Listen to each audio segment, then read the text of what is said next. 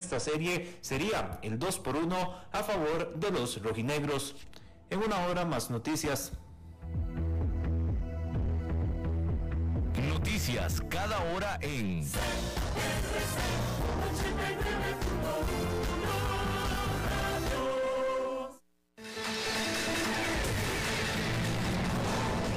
Más noticias en nuestra web, crc891.com. Seguimos en Facebook, Instagram y Twitter como CRC891 Radio y en Telegram como Noticias CRC. Más noticias cada hora.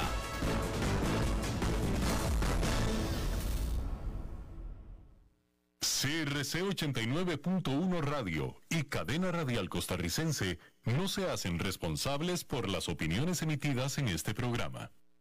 Transcomer, puesto de bolsa de comercio, presenta a las 5 con Alberto Padilla.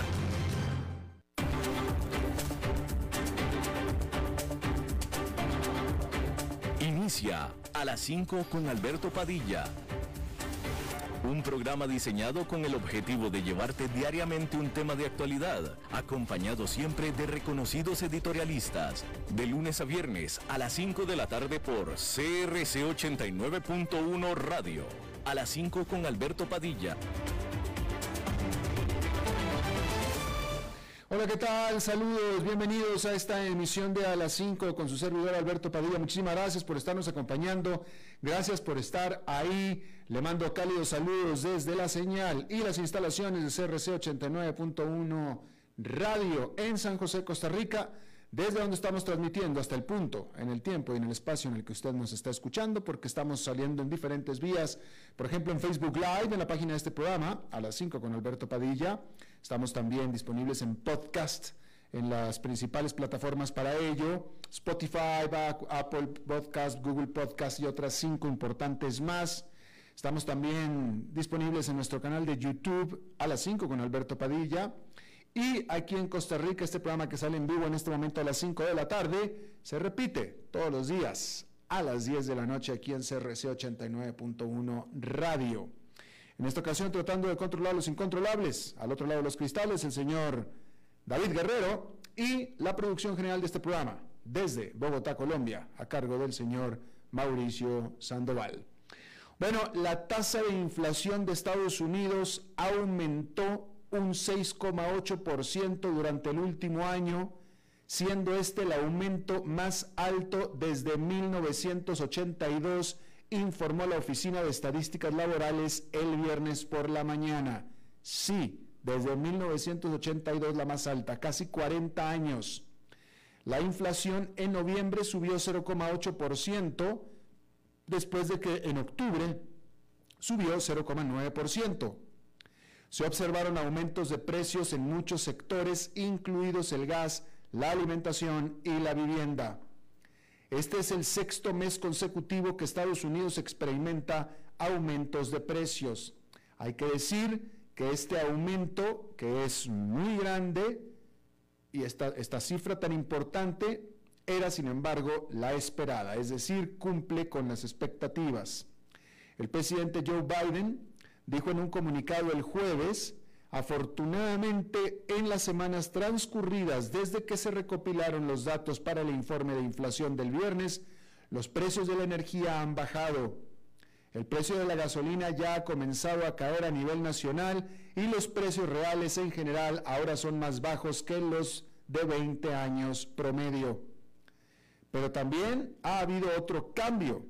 Desde que se recopilaron los datos, la variante Omicron entró a escena.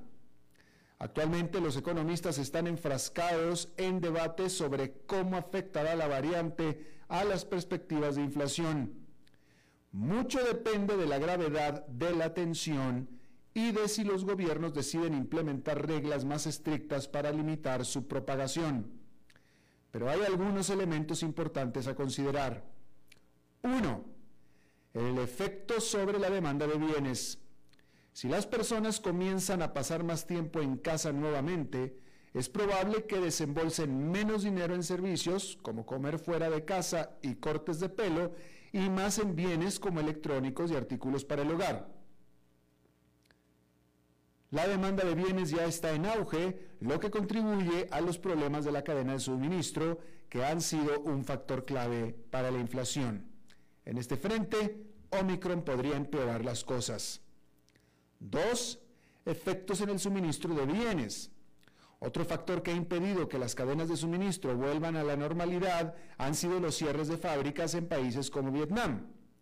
Si las plantas de todo el mundo se vieran obligadas a detener o recortar la producción debido a los temores de Omicron o al aumento de las infecciones, eso también podría aumentar la inflación.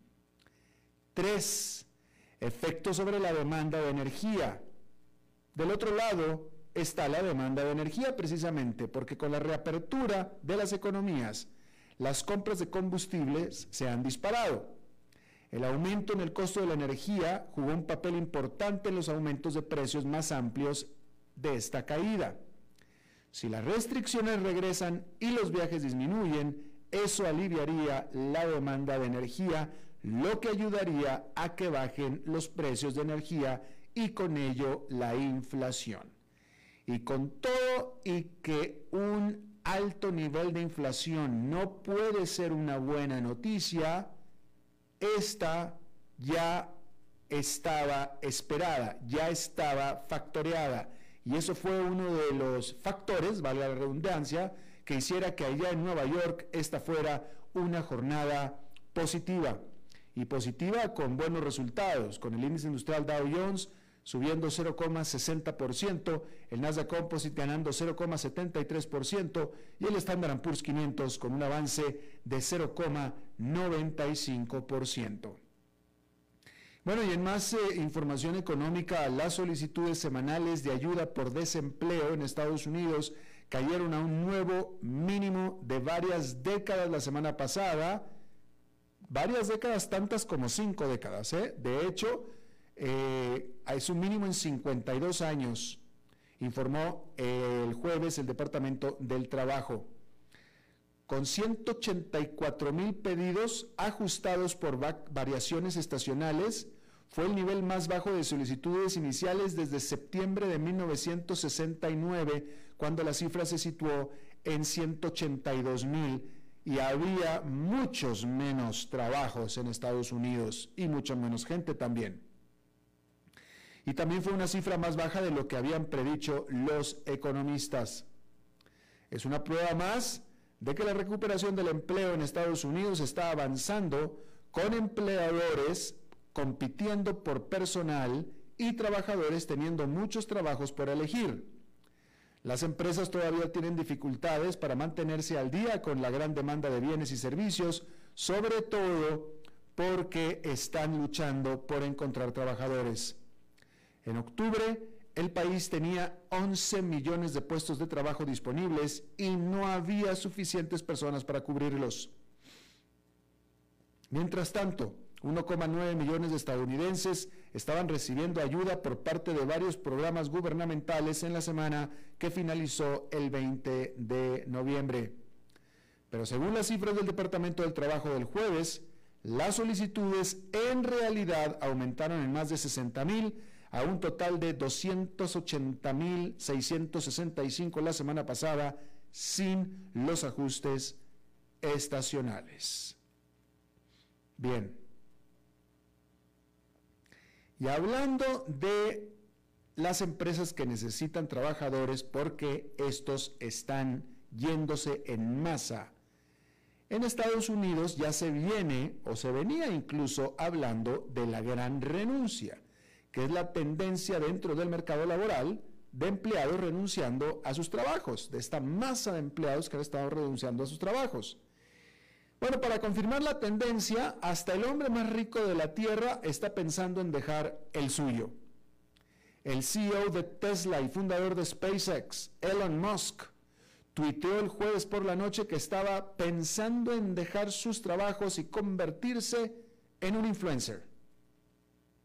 Musk es conocido troll de Twitter y cualquier cosa que diga en Twitter debe tomarse con un granito, o mejor dicho, con una cucharada grande de sal.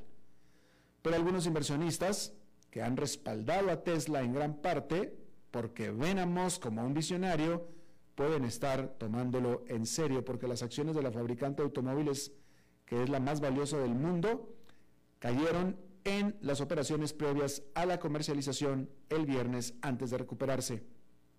El número de trabajadores estadounidenses que están renunciando a sus trabajos sigue siendo elevado, aunque el ritmo de las renuncias está disminuyendo. En octubre, 4.200.000 estadounidenses abandonaron sus empleos, que es una disminución con respecto a septiembre. Incluso los altos ejecutivos han sido parte de la tendencia.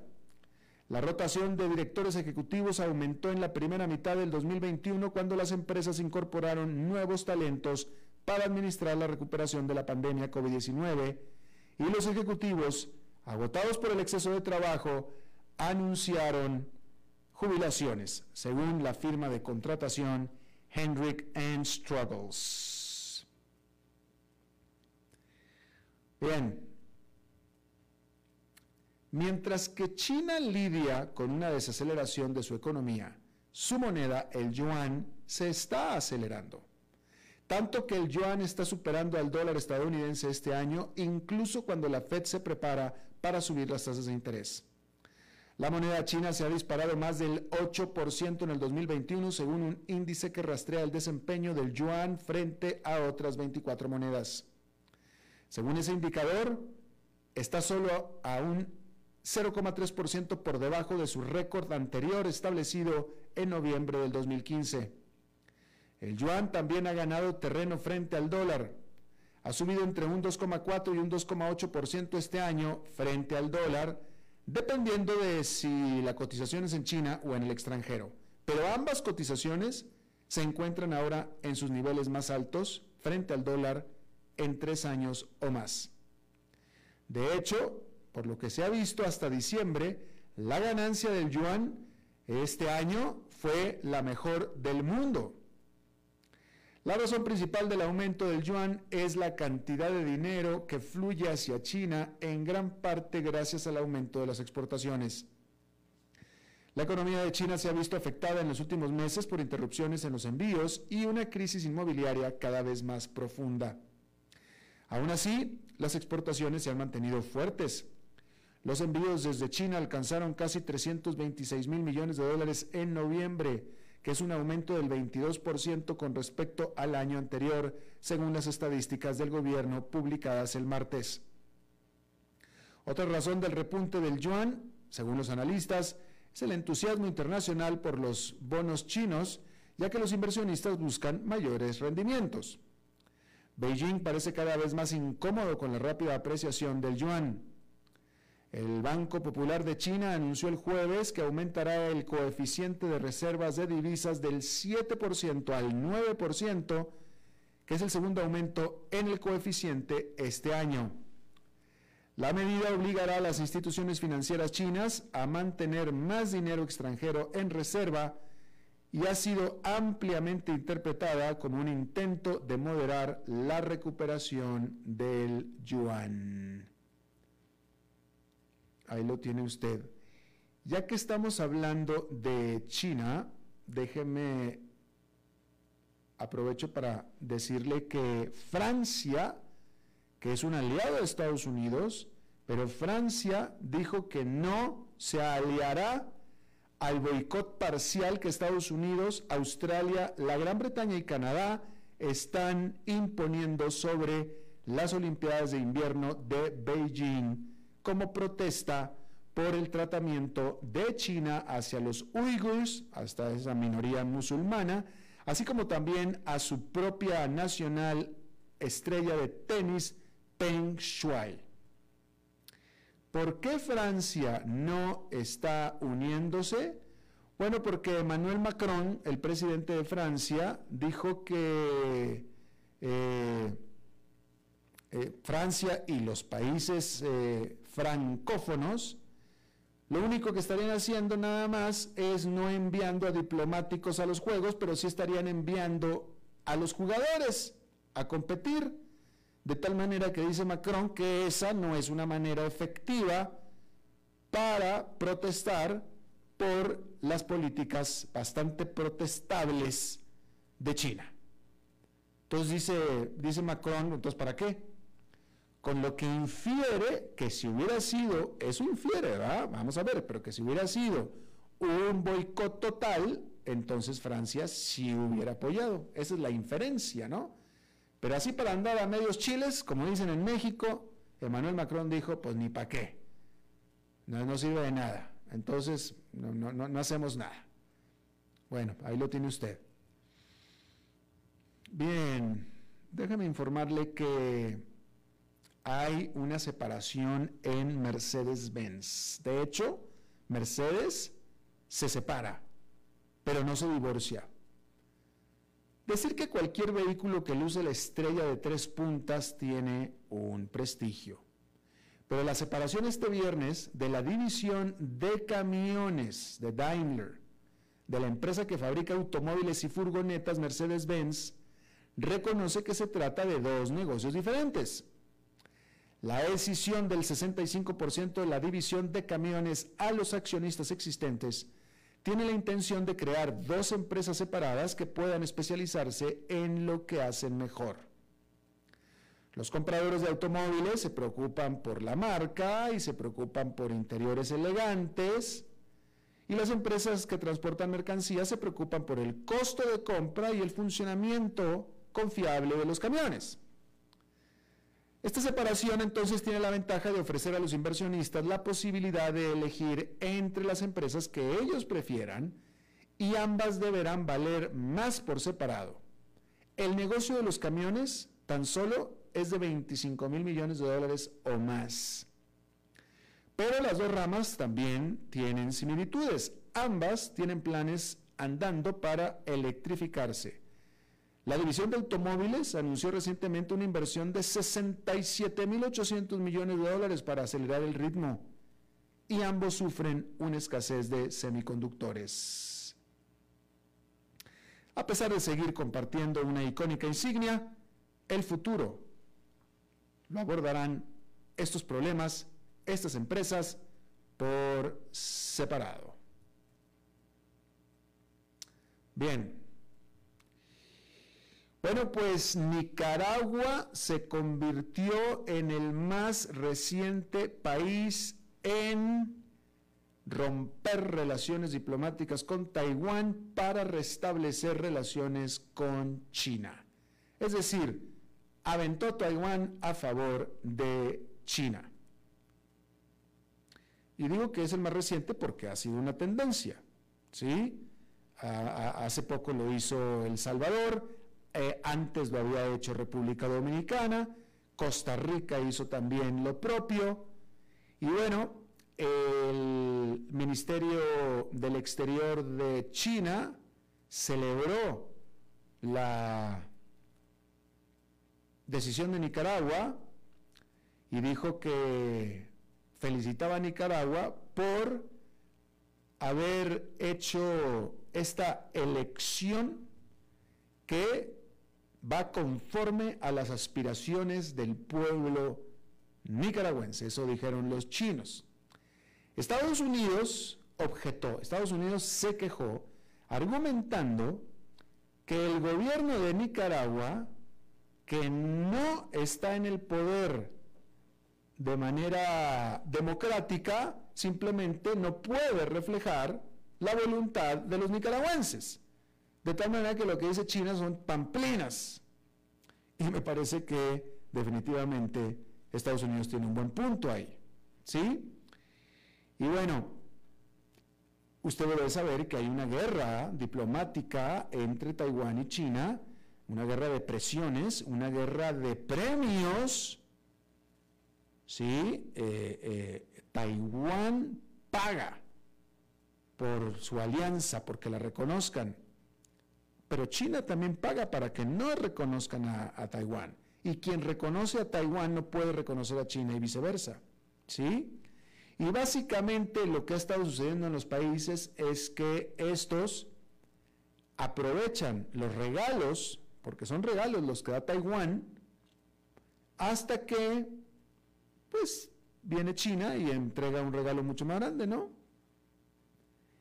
Que hay que decir que, eh, dependiendo del tipo de economía, pero para muchas economías o para las más grandes, el tener estrechos lazos comerciales con China es más beneficioso que con Taiwán para muchos países, ¿sí? Y esa fue una de las determinantes, por ejemplo, de que Costa Rica y que todas las demás hayan roto relaciones con Taiwán a favor de China. Y digamos que Nicaragua simplemente ya no pudo resistirse más. Ahora, esto es importante. Nicaragua no dijo, ni China tampoco, qué es lo que Nicaragua va a recibir a cambio de esto. Porque esto viene con un premio. ¿Sí? El premio en Costa Rica fue su estadio nacional, por ejemplo. Y cada país que ha restablecido relaciones con China ha recibido una recompensa. Nicaragua está muy necesitada de cualquier recompensa, definitivamente. Así es que de que esto viene con una recompensa jugosa, eso no hay ninguna duda. Lo que no sabemos es qué recompensa es. Nicaragua no lo ha dicho, China tampoco lo ha dicho, pero debe venir en la manera de algún puente, alguna carretera, eh, algún establecimiento, alguna planta productiva, algo, algo, algo hay. Lo que pasa es que no lo sabemos. Bueno, pero ahí lo tiene usted. Bueno, las negociaciones entre Rusia y Ucrania para acordar una, eh, pues un retroceso, un repliegue de los ejércitos en el este de Ucrania, terminaron estas negociaciones con ambas partes culpando, culpándose entre sí por esta situación. ¿Sí? Ucrania afirma que Rusia ha rechazado la gran mayoría de las propuestas, mientras que Rusia ha caracterizado eso como, una, como absolutamente absurdo. Hay que decir que las tensiones han estado levantándose en esa región con Rusia amasando tropas en esta frontera compartida. Julian Assange, ¿se acuerda usted de Julian Assange, el fundador de Wikileaks, que es esta plataforma antisecretos? Está cada vez más cerca a ser extraditado a los Estados Unidos, porque una alta corte de la Gran Bretaña, eh, pues simplemente canceló un juicio anterior alegando que ese juicio, el anterior, alegaba el juicio que Assange no podía ser extraditado para, eh, hacia Estados Unidos para enfrentar cargos de espionaje simplemente porque había temores por su salud mental. Bueno, pues la corte, alta corte, dijo que aquel juicio o aquel, aquella determinación judicial simplemente no era válida. Así es que esa protección que tenía Julian Assange en teoría se elimina por ahora. Ahí lo tiene usted. Y bueno, solamente terminar diciendo que empleados de Starbucks en la parte norte del estado de Nueva York votaron por sindicalizarse convirtiéndose en la primera vez que cualquier empleado de cualquier establecimiento de Starbucks eh, vota por sindicalizarse desde 1980. La empresa, que tiene sede en Seattle, Washington, se ha opuesto, se ha opuesto determinantemente en contra de la sindicalización, ¿sí? Y sobre todo, pues no quiere establecer el precedente, ¿sí? Eh, y bueno, pero pues ahí está, los empleados, eso es lo que están votando, y después tendrá que haber una votación para ver si en realidad ya se quedan con el sindicato. Pero por lo pronto ahí está el precedente. Hay que decir que a nivel sindical, en Estados Unidos, eh, algunas empresas recientemente, con la falta de empleados, han recibido eh, entablamientos de huelga, le han levantado huelga. ¿sí? Una de estas empresas fue Kellogg's. Y fíjese lo que sucedió en Kellogg's. Yo aquí le había informado que los, em, los, los, empleados de Kellogg's habían aceptado, el sindicato, mejor dicho, el sindicato de Kellogg's aceptó una propuesta con la empresa. Una propuesta que la empresa les había dado, el sindicato la aceptó, pero la tuvo que poner a votación, pues los empleados la cancelaron y continuó la huelga. ¿Y qué hizo entonces Kellogg's? Pues los despidió, despidió a 1.400 trabajadores que estaban en huelga. ¿Sí? Eso es en Estados Unidos. La verdad que yo no he hablado con expertos, pero a mí me parece que aquí en nuestros países sería ilegal despedir a trabajadores en huelga. Me parece a mí. En el caso de Estados Unidos, no sé cómo sea la ley, pero evidentemente no es ilegal. Hay que decir que la empresa se sentó a negociar, estuvo en huelga varios meses, hubo negociaciones, hubo una tentativa de acuerdo, el sindicato estuvo de acuerdo con el acuerdo, pero los trabajadores no. A lo cual que los dijo, ah, pues entonces los corro. Y los corrió a 1.400 y contrató a otros 1.400. Estoy seguro, casi, que aquí en Estados Unidos, digo, aquí en Latinoamérica, sería virtualmente imposible. Bien, vamos a hacer una pausa y regresamos con nuestra entrevista de hoy.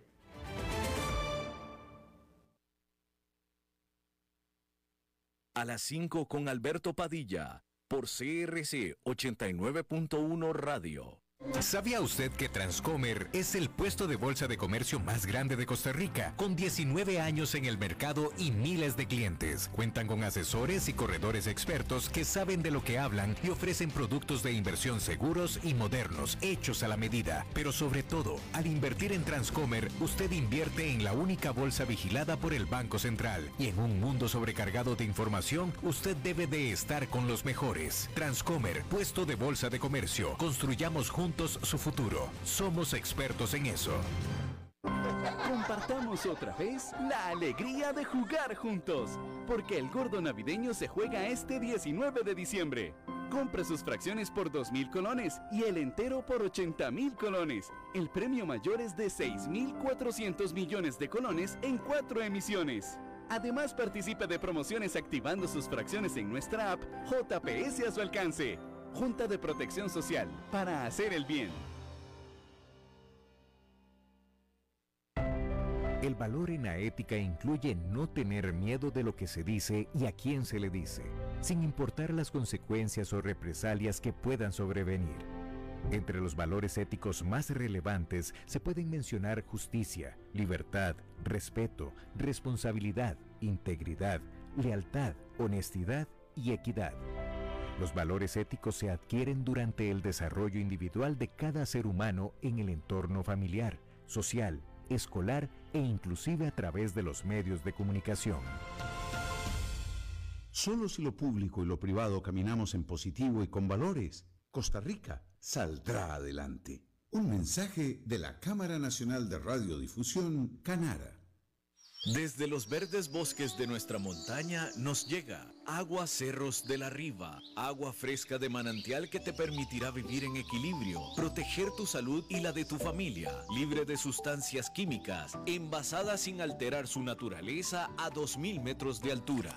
Agua Cerros de la Riva, naturalmente neutral. Búscanos como cerrosdelarriba.gmail.com Llámanos al 8374 3229. Cerros de la Riva, Live Spring Water.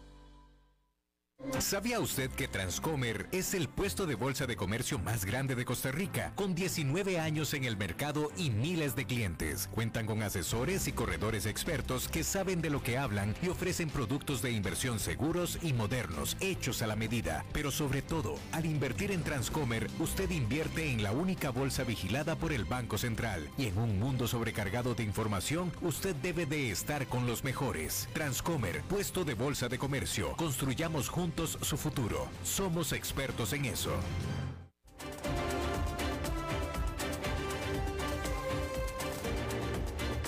Seguimos escuchando a las 5 con Alberto Padilla. Bueno, gracias por continuar con nosotros. Eh, bueno, pues yo, yo, en lo personal, aquí en el programa, estamos muy contentos porque este viernes estamos estrenando una nueva sección informativa. A partir de este viernes, Oscar Gutiérrez, él es experto en mercados, él es experto en inversiones y se une a las 5 con Alberto Padilla todos los viernes a esta hora para hablar de mercados, para hablar de inversiones, para hablar de la semana a este respecto. Oscar es el presidente de Transcomer, puesto de Bolsa de Comercio, que es patrocinador de este programa y eh, pues eh, la idea, vaya, tengo algo de crédito, la idea fue mía, pero a mí me parece que es bastante buena aportación para el programa tener todos los días literalmente el pulso del mercado. Y eh, si usted nos va a estar siguiendo, se va a estar dando cuenta de por qué es importante mantener el pulso del mercado. Oscar Gutiérrez, bienvenido, muchísimas gracias. Bueno, muchísimas gracias Alberto, encantado de estar aquí en tu programa iniciando esta sección. Eh, y bueno, eh, eh, podemos empezar con la noticia importante del día de hoy, que fue el anuncio de inflación que, que se dio incluso antes de que empezara la sesión de bolsa, que fue para el mes de noviembre de 0,8%, un poco más alto que las expectativas, que era 0,7%. Y en los últimos 12 meses eh, implica una inflación de 6.8%, que es eh, la más alta reportada casi en los últimos 40 años. La última fecha eh, fue en 1982.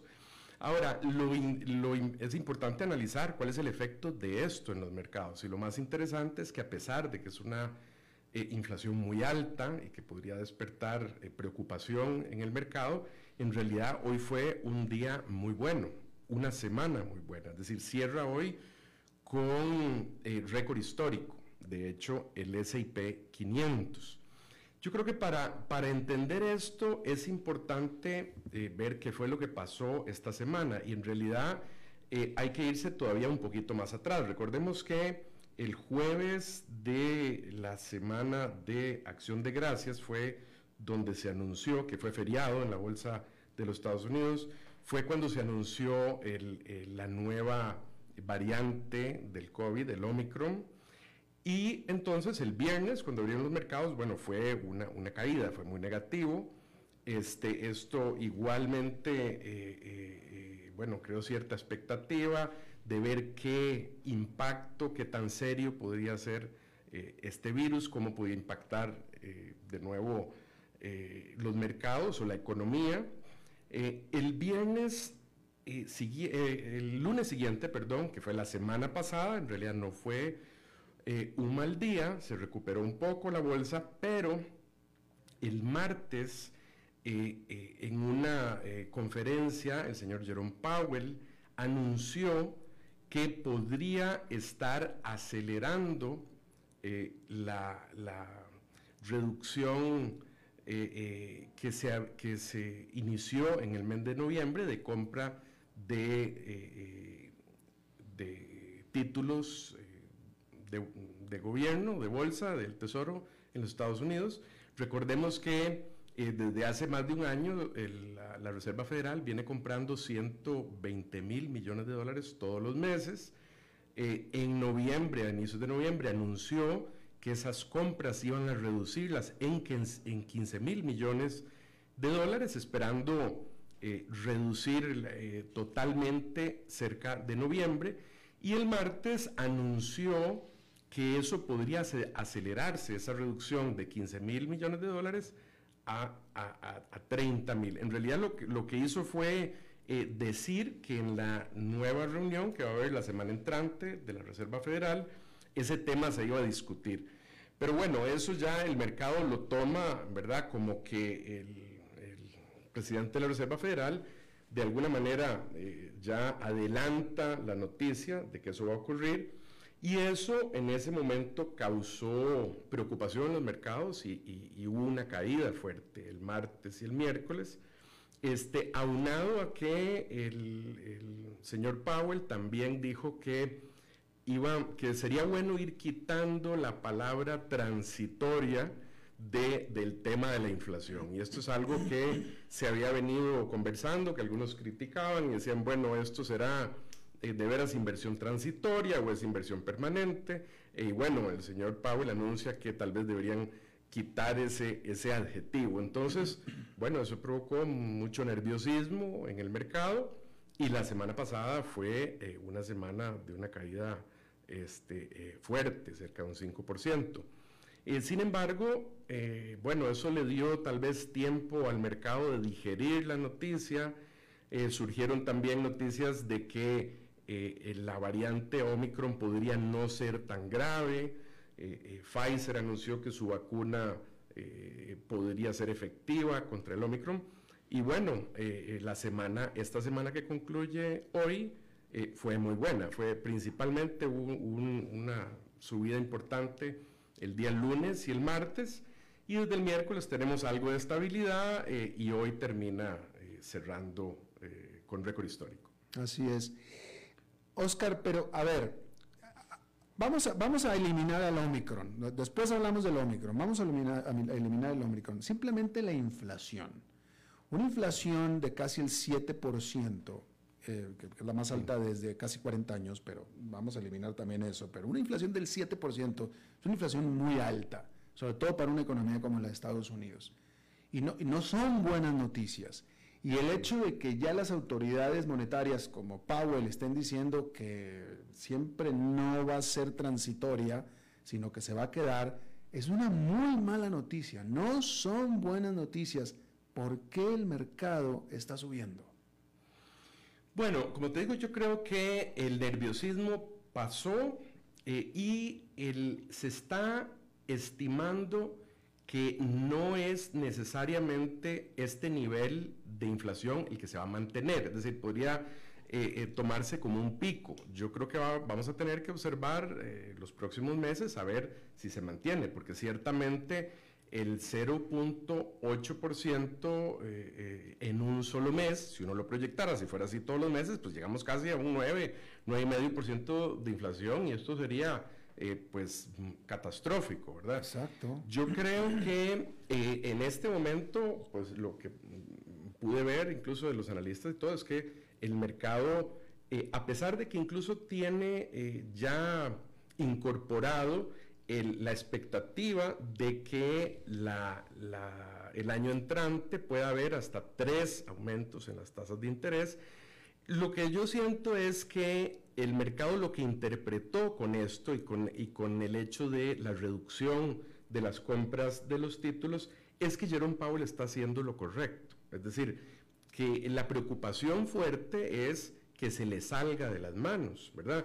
Acordémonos que, que, que el manejo que tiene la Reserva Federal de la, de la, de la inflación, de la economía, las medidas que toma no tienen un efecto inmediato. ¿verdad? Es decir, es este, para poner un ejemplo, bueno, yo creo que vos sos piloto, eh, si uno estuviera manejando una, avioneta y la mueve muy rápido, la reacción es inmediata, pero si es un jumbo inmenso, eh, eh, los, cambios en la velocidad y tal, lo siente el avión más adelante. Entonces el piloto tiene que prever con anticipación cuál va a ser el efecto de estas medidas. Entonces, eh, gran parte de la duda es decir, bueno, Jerome Powell estará siendo un buen piloto, estará anticipando correctamente estas medidas del mercado, y entonces el hecho de que eh, eh, tome estas medidas se está interpretando como, bueno, no se le va a salir de las manos, porque lo que sí sería catastrófico para la bolsa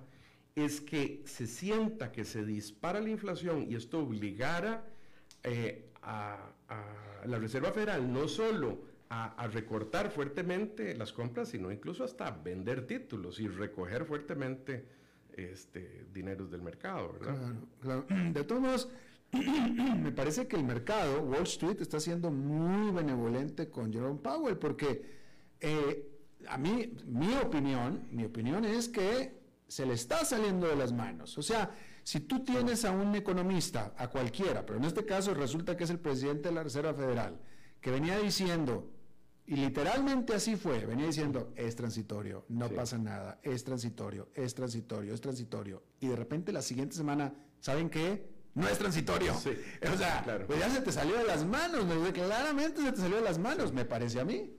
El mercado como que lo perdona bastante. Sí, el mercado sigue optimista, bueno, porque el, el desempleo se ha reducido bastante, este, la economía se siente fuerte. Yo sí siento que eh, eh, esto hay que monitorearlo muy de cerca en los próximos meses, porque hay que tomar en cuenta eh, otra cosa, Alberto.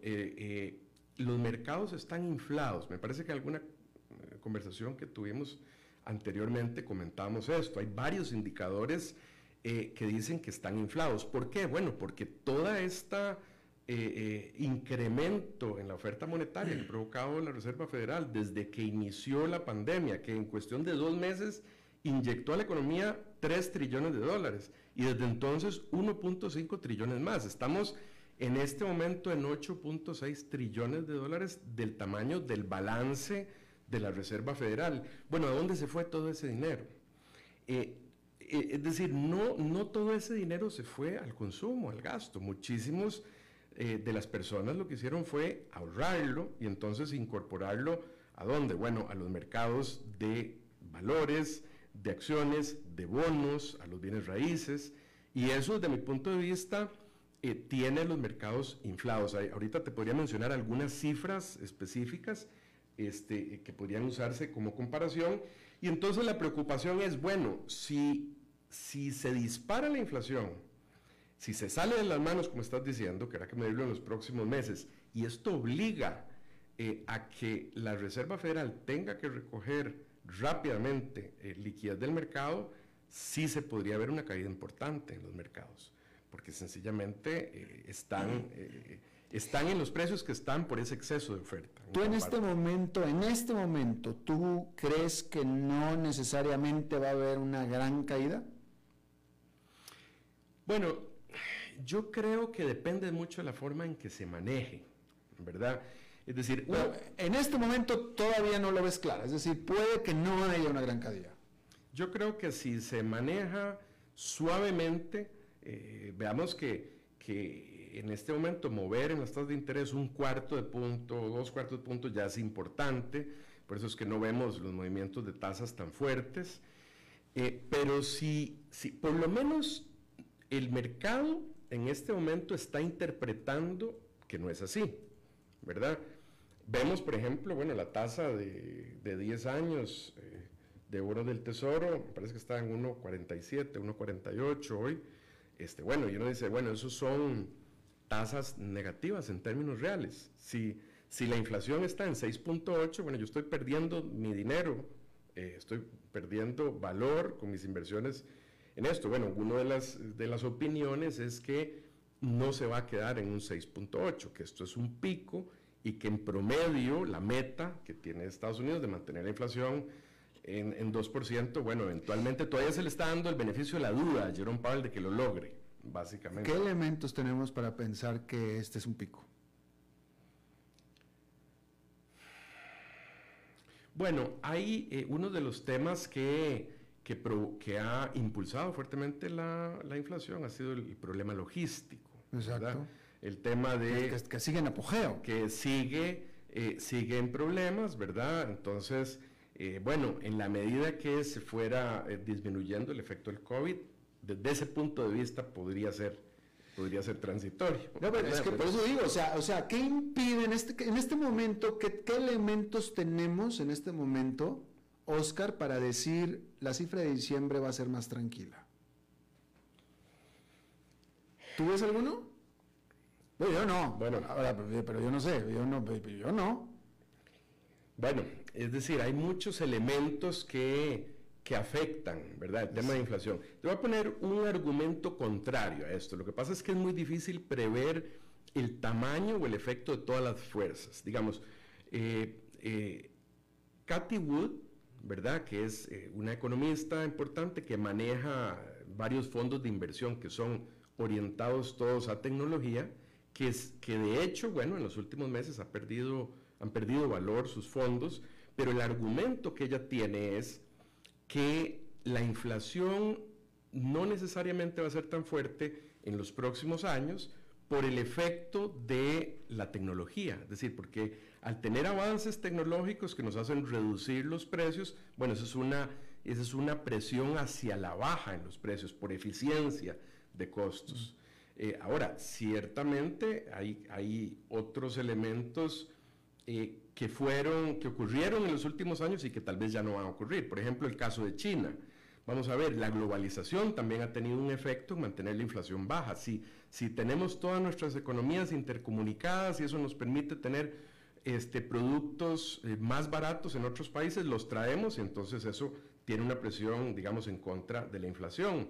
Y China jugó un papel importante en esto en los últimos años. Bueno, China ya no es lo que fue hace 10 años, o sea, tiene un producto, eh, eh, eh, tiene un ingreso per cápita ya mucho más alto, ya hay muchas empresas que incluso se han ido de China hacia otros países. Entonces, el efecto China también ya no contribuye tanto a, reducir la inflación. Entonces, desde ese punto de vista, bueno, habrá que medir qué, qué es más importante en todas estas fuerzas. este... Claro. Claro, eh, ahora, eh, efectivamente, Jerome Powell de la Reserva Federal dijo que ya no le parece que esté tan transitoria la inflación. Pero sin embargo, Jerome Powell decía, o es de los que decía, eh, es transitorio puesto que la inflación depende de la pandemia. Hay inflación por la pandemia. Y la pandemia es transitoria. Cuando pase la pandemia, pasa la inflación. Entonces a mí me da la impresión de que la inferencia de lo que está diciendo es la pandemia es la que está durando más de lo que pensábamos y por tanto entonces la inflación también. ¿Será así? ¿O ya la inflación ya agarró sus propias piernas y ya está corriendo sola? Bueno, yo me temo que puede ser cierto lo que estás diciendo. Es decir, esto eh, es muy difícil saber exactamente qué va a pasar y, hay que medirlo eh, de cerca.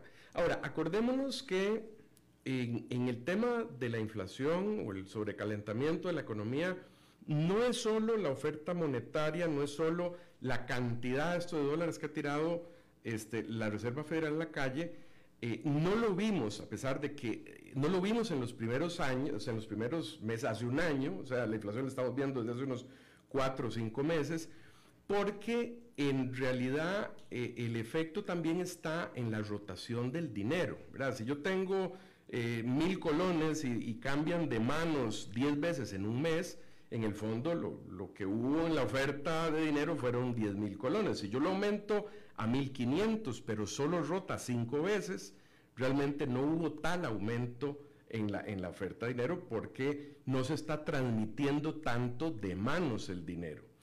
Entonces, eh, eh, este gran incremento eh, en el dinero en la economía, no necesariamente causó inflación en los primeros años porque no se estaba dando ese intercambio, se frenó la economía, se frenaron eh, los restaurantes, los hoteles, toda esta parte, ¿verdad? Eh, entonces, si ahora, bueno, se, se, extiende la pandemia con, con Omicron, digamos, pues pues eh, es posible que también se mantenga ralentizado, digamos, ese intercambio de dineros todavía. Claro, por supuesto.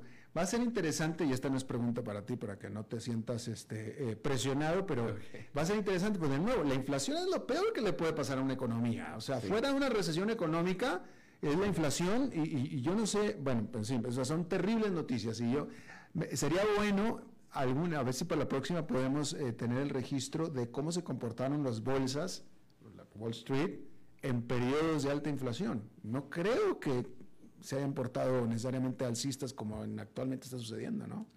Sí, este, bueno, sería, sería podemos investigar y traer y traer el dato. Ahora hay que ver también eh, qué sectores eh, pueden verse más afectados, eh, ¿verdad?, en, en periodos de inflación. Claro. Bueno, pues Oscar Gutiérrez, presidente de Transcomer, puesto de Bolsa de Comercio, eh, gracias por participar en estos viernes, bienvenidos. Y, bueno, ahí si usted quiere proponerle algún tema, alguna pregunta en específico con Oscar, lo puede hacer en Facebook, en la página de Alberto de la, las 5 con Alberto Padilla. no necesariamente para contestar en vivo, pero sí para darle una guía a Oscar de qué es lo que los, ustedes los seguidores es lo que quieren estar tomando, eh, eh, tocando estos temas en los viernes subsiguientes. Oscar, bienvenido. Bueno, muchísimas gracias Alberto, estoy muy emocionado de estar aquí en este programa con vos, así que muchísimas gracias. Gracias. Eh, David, ¿nos continuamos? Corte. Vamos a hacer una pausa y regresamos, esperemos que con Humberto Saldívar. a las 5 con Alberto Padilla, por CRC 89.1 Radio.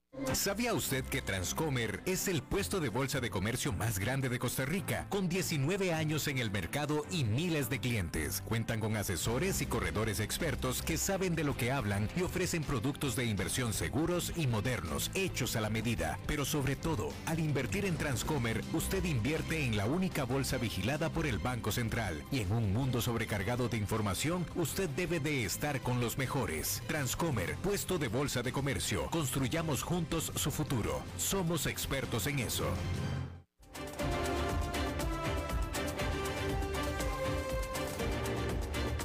Seguimos escuchando a las 5 con Alberto Padilla.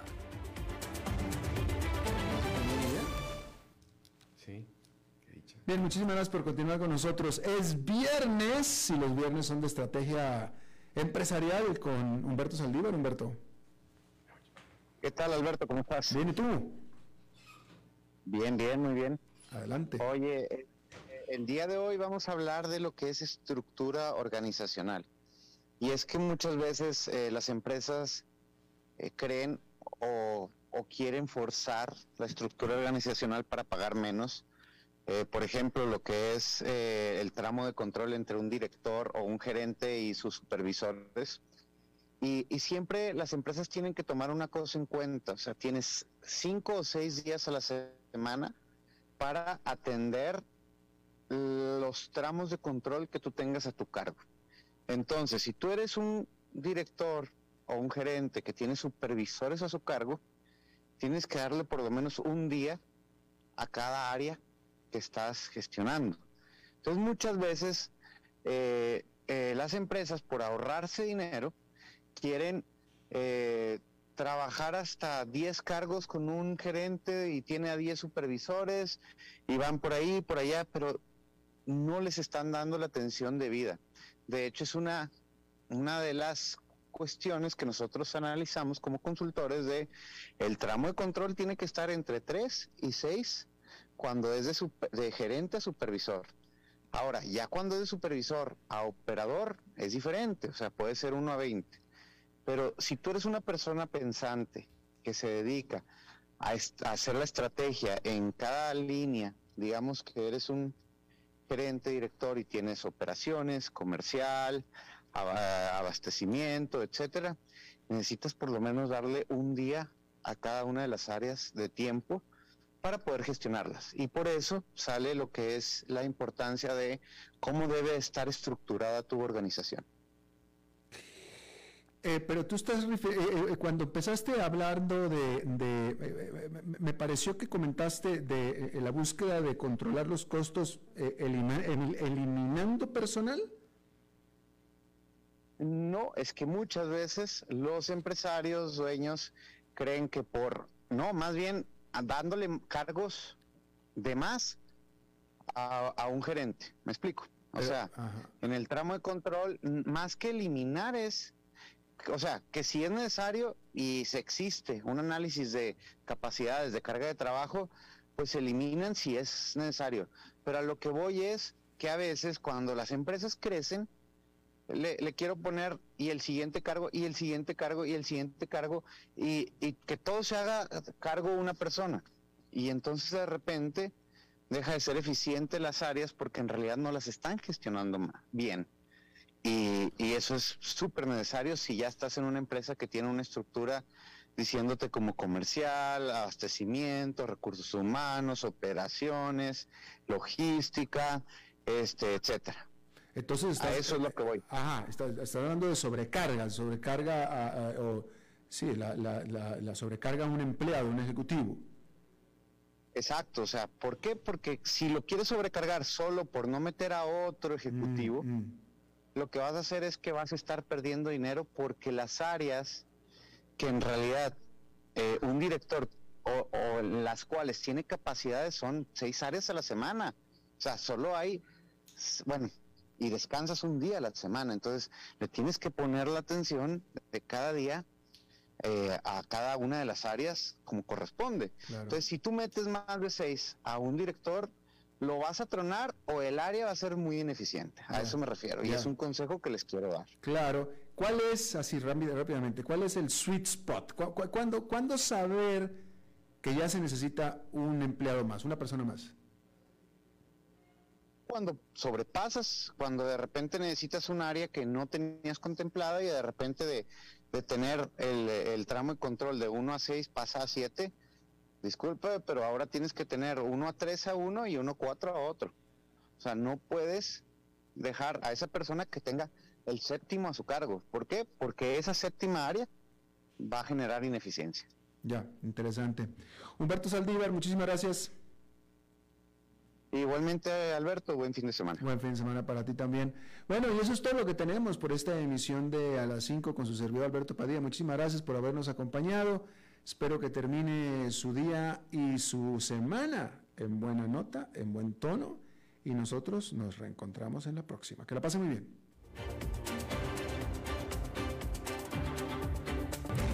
A las 5 con Alberto Padilla fue traído a ustedes por Transcomer, puesto de bolsa de comercio. Construyamos juntos su futuro. Somos expertos en eso.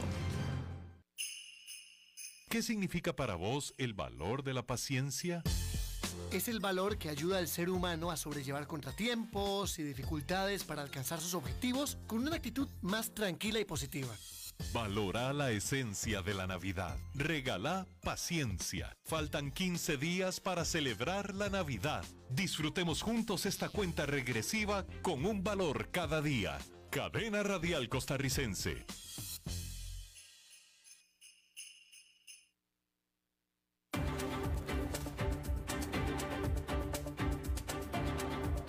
Concluye a las 5 con Alberto Padilla. Un programa diseñado con el objetivo de llevarte diariamente un tema de actualidad, acompañado siempre de reconocidos editorialistas, de lunes a viernes a las 5 de la tarde por CRC 89.1 Radio, a las 5 con Alberto Padilla.